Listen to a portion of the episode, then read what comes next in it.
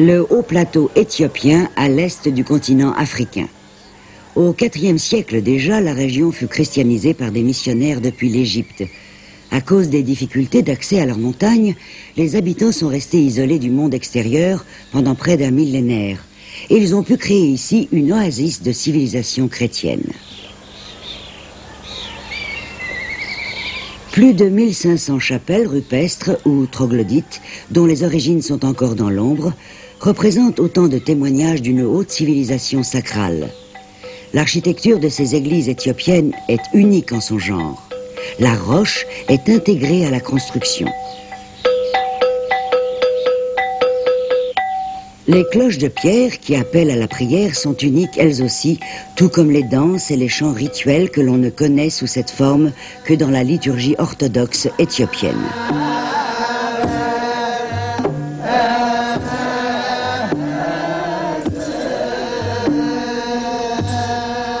Les Daptara, prêtres laïcs propres à l'église éthiopienne, marquent le rythme de leur danse sacrale avec leurs bâtons à prière.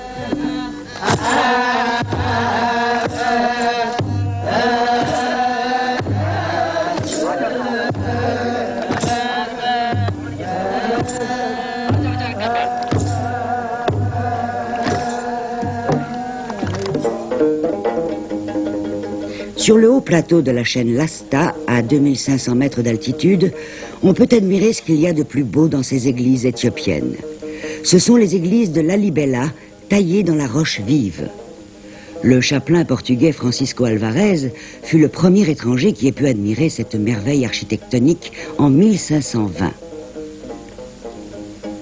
Tout en disant qu'il éprouvait le désir intense de faire connaître au monde cette splendeur, il craignait qu'on n'arrive pas à le croire.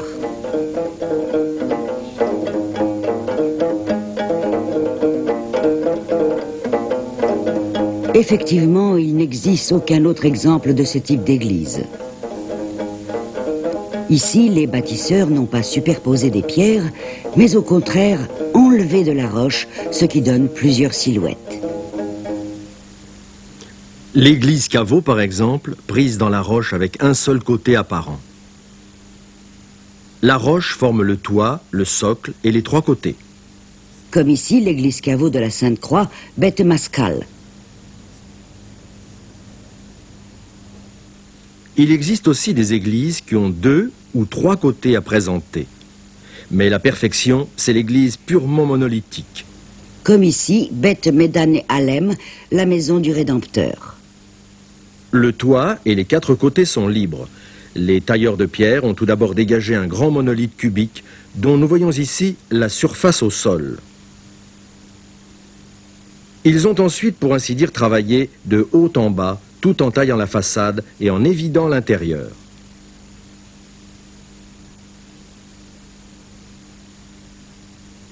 Les tailleurs de pierre ont laissé subsister les piliers. On a ainsi dégagé 100 000 mètres cubes de roche. Des quatre églises purement monolithiques, c'est l'église Girgis qui présente la forme la plus extraordinaire. Une croix dont les bras ont la même longueur. La forme en croix date du règne Aksum du IVe siècle, dynastie implantée au nord de l'Éthiopie actuelle. Le motif de la croix se retrouve sur le toit.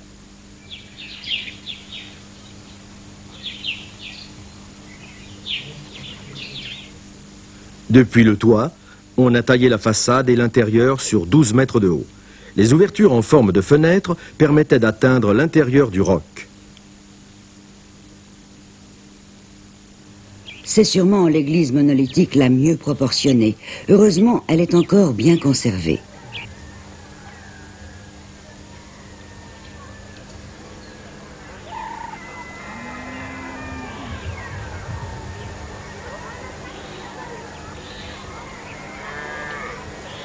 Beth Gergis. Le nom l'indique, est consacré à Saint Georges.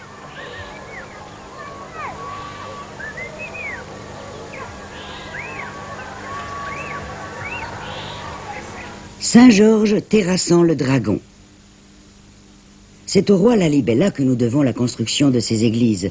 C'était un souverain actif et très croyant de la dynastie Zagwe, au pouvoir au XIIe et XIIIe siècle. Le site porte son nom. Aujourd'hui, l'Éthiopie héberge une population de 40 millions d'habitants sur un territoire d'un million deux cent mille kilomètres carrés. La Libella est située à 300 km à vol d'oiseau au nord de la capitale, Addis Abeba. Les églises sont disposées en groupes de part et d'autre sur les rives du Jourdain. L'église Girgis est un peu en dehors. Si l'on en croit la légende, Dieu avait ordonné au roi Lalibela de construire ici une nouvelle Jérusalem. Des anges, dit-on, auraient aidé les tailleurs de pierre. Mais on ignore en fait la durée des travaux.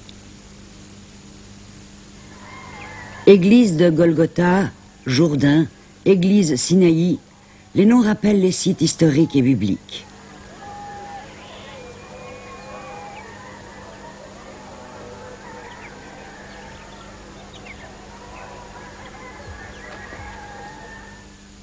Les églises sont situées à différents niveaux.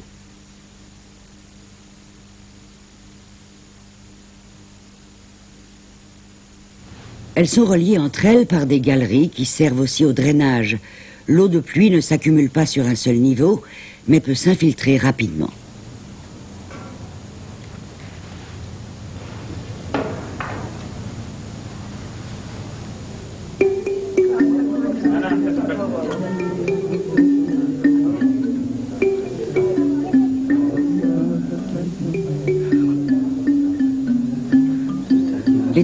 Pierre ont également aménagé l'intérieur suivant les règles adoptées pour les églises maçonnées. On y voit des coupoles, des piliers, des poutres et des autels. Les exécutants étaient de véritables maîtres dans leur métier. Ils ne pouvaient pas se permettre un seul coup de pointrole de trop, car il est impossible de procéder à des retouches. Comme source de lumière, ils utilisaient vraisemblablement des panneaux de bronze poli, renvoyant les rayons solaires.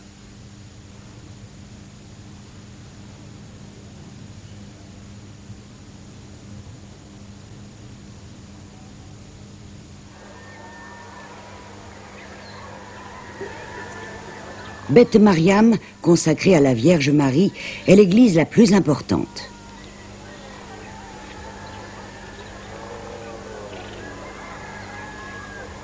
Malheureusement, sa façade a beaucoup souffert des intempéries.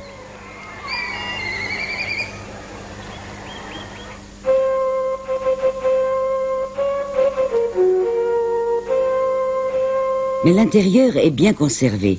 Il abrite les plus belles peintures murales de la Libella. Parfois, la couleur est appliquée directement sur la roche, parfois à fresco, c'est-à-dire sur un enduit de chaux.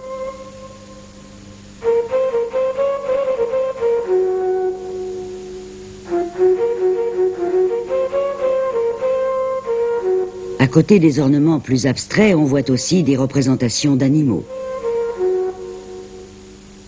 Mais les motifs bibliques dominent.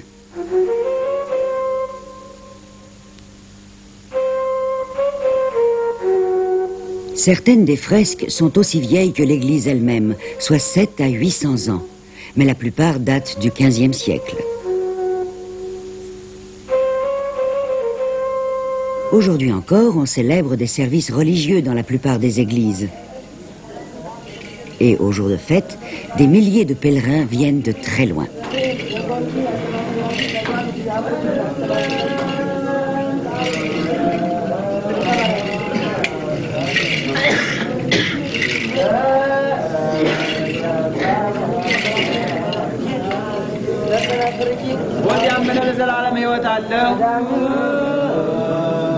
La liturgie orthodoxe éthiopienne utilise la langue gé'ez, ancienne langue éthiopienne.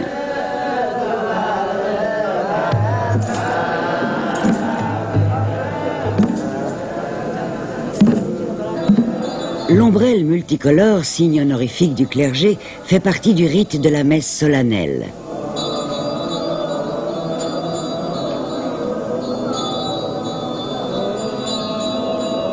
Combien de temps encore se maintiendront les services religieux de la Libella?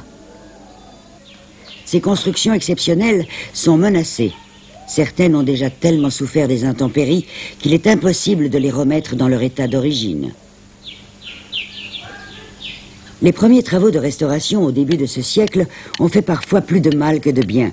Dans les années 60, on a procédé à de plus grands travaux. En 1978, le site de la Libella a été repris sur la liste officielle du patrimoine mondial, sous l'égide de l'UNESCO. Mais on n'arresterait jusqu'ici que deux églises et en partie seulement, car les moyens financiers font défaut. Les façades sont lézardées par de profondes fissures. Elles sont dues à des tensions apparues dans le roc après qu'il ait été travaillé à la pointe-rolle. Les petits séismes fréquents dans la région y ont aussi contribué, de même que le vent et les écarts importants de température jusqu'à 30 degrés entre le jour et la nuit.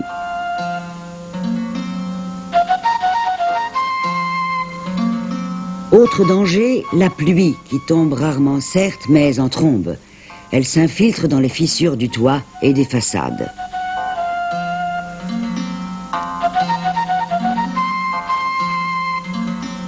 Le socle, lui aussi, est menacé par l'eau, surtout lorsque les drains ne sont pas entretenus et nettoyés. Il se forme alors des cristaux de sel qui rongent la pierre.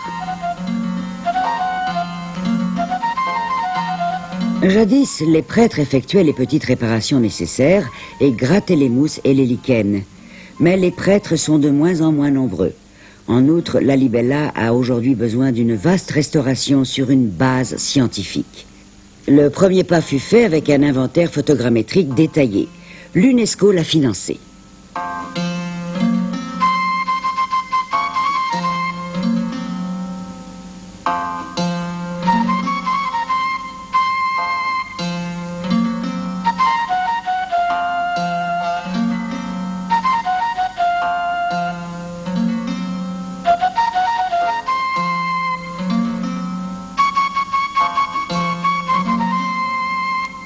Mais il reste encore beaucoup à faire. Il faut copier les fresques et les reliefs avant qu'ils ne soient totalement détruits.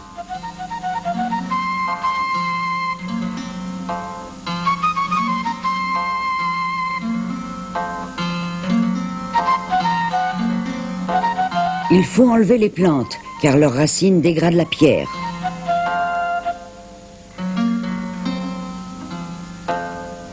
La Libella, ce n'est pas seulement les églises, mais aussi un gros village de plus de 5000 habitants. Il ne reste plus rien de la splendeur des temps où résidait ici le roi Lalibella, alors que sa résidence s'appelait encore Roa.